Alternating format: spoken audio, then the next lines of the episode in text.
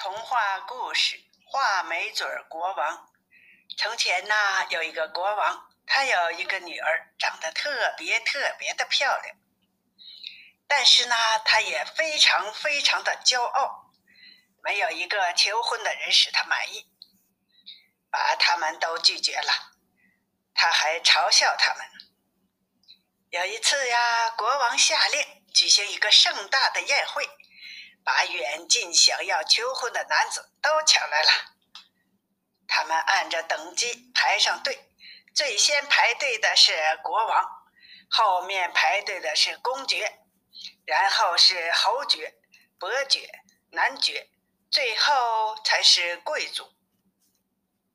公主被人引着走过这个行列，但是她觉得每个人都有缺点。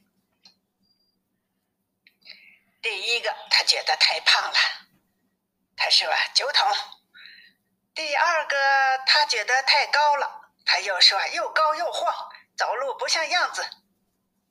第三个呢，他又觉得太矮了，他说又矮又胖的人不灵敏。第四个呢，脸色太苍白了，他说苍白的死人。第五个呢，脸色大红，他说像个火鸡。第六个身体不够端正，他说：“火炉后面烤干了的绿木头。”他就这样指出每个人的缺点，特别像一个站在最上面的、下巴生的有点弯曲的善良的国王，心开心。他笑着叫道：“嘿，他的下巴如同画眉鸟的嘴巴一样。”从此啊，这国王就得了一个外号，叫做“画眉嘴国王”。老国王看见他的女儿只是嘲笑人，只是看不起一切聚集在那里求婚的人，他生起气来，诅咒要把她嫁给到他来到他们门前的叫花子。几天之后，有一个沿街奏乐的人在窗户下面唱歌。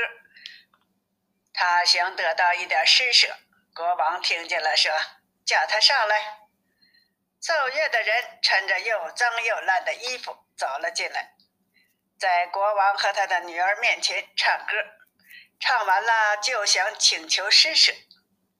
国王说：“你唱的歌，我非常非常满意，我要把我的女儿嫁给你。”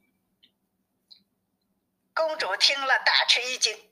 但是国王说：“我发过誓，要把你嫁给叫花子，我要遵守誓约。”公主虽然反对，但是没有结果。牧师被请来了，公主应该马上同奏乐的人结婚。结了婚之后，国王说：“你是一个叫花子的妻子，长久住在王宫里，怎么能成样子呢？”你同你的丈夫走吧。叫花子牵着她的手走了，他只得同他步行。他们来到一座大森林里的时候，他问：“嘿，这个美丽的森林是谁的呢？”“他是画眉嘴国王的。如果你嫁给他，他就是你的了。”“可怜我这个柔弱的少女吧。”“嘿。”我但愿嫁给画眉嘴国王。不久，他们走过一片草地，他又问：“这块美丽的绿色草地是谁的呢？”“他是画眉嘴国王的。如果你嫁了他，他就是你的了。”可怜我这柔弱的少女吧！嘿，但愿我嫁给画眉嘴国王。后来，他们走到一座大城市，他又问：“这座美丽的大城市是谁的呢？”“他是画眉嘴国王的。如果你嫁了他，他就是你的了。”可怜我这柔弱的少女吧！嘿，但愿我嫁了画眉嘴国王。奏乐的人说：“你总是希望别的男人做丈夫，我非常不高兴。”难道我对你还不够好吗？最后，他们走到一个很小的房子前面。他说：“天呀，这个房子这样小，这小的可怜的房子是谁的呢？”奏乐的人回答说：“这是我的房子，我们将一起住在这里。”他只得弯腰走进那道很低的门。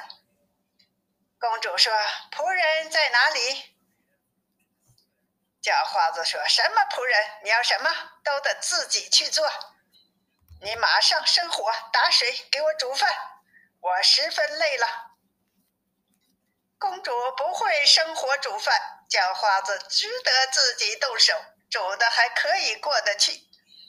他们吃完了那顿勉强够吃的饭，就上床睡觉了。第二天早晨，丈夫很早就催她起来。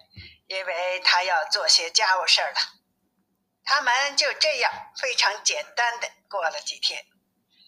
他们储存的东西都吃完了。丈夫说：“妻子，我们在这里只吃不做，不能持久的。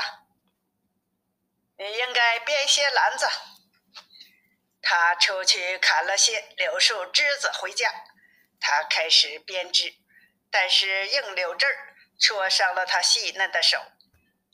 丈夫说：“我看这不行，或许你纺线能做得好一些。”他坐下去试纺，但是硬线不久就割破了她柔软的指头，血往下流。丈夫说：“你看，你看，你看，你一种工作都不会做，我同你结婚真正是倒了霉了。现在我要试一试做陶器生意。”你把陶器带到市场上去卖吧。他想，唉，如果从我父亲的国里有人到市场上来，看见我坐在那里卖东西，他们该怎样嘲笑我呀？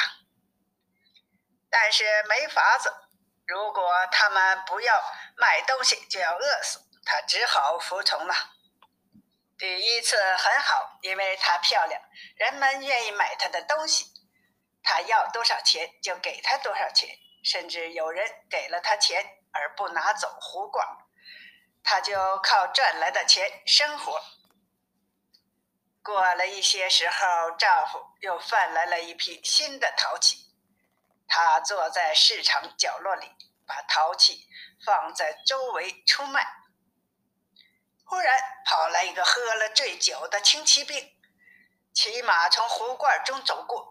把一切陶器都打得粉碎，他哭了起来，非常害怕，不知道怎么办才好了。